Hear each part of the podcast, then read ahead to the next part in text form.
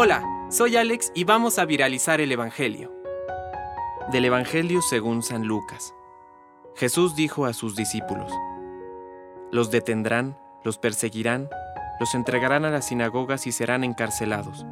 Los llevarán ante reyes y gobernadores a causa de mi nombre. Y esto les sucederá para que puedan dar testimonio de mí. Tengan bien presente que no deberán preparar su defensa porque yo mismo les daré una elocuencia y una sabiduría que ninguno de sus adversarios podrá resistir ni contradecir. Serán entregados hasta por sus propios padres y hermanos, por sus parientes y amigos, y a muchos de ustedes los matarán. Serán odiados por todos a causa de mi nombre, pero ni siquiera un cabello se les caerá de la cabeza. Gracias a la constancia salvarán sus vidas. Palabra de Dios. Compártelo Viralicemos juntos el Evangelio.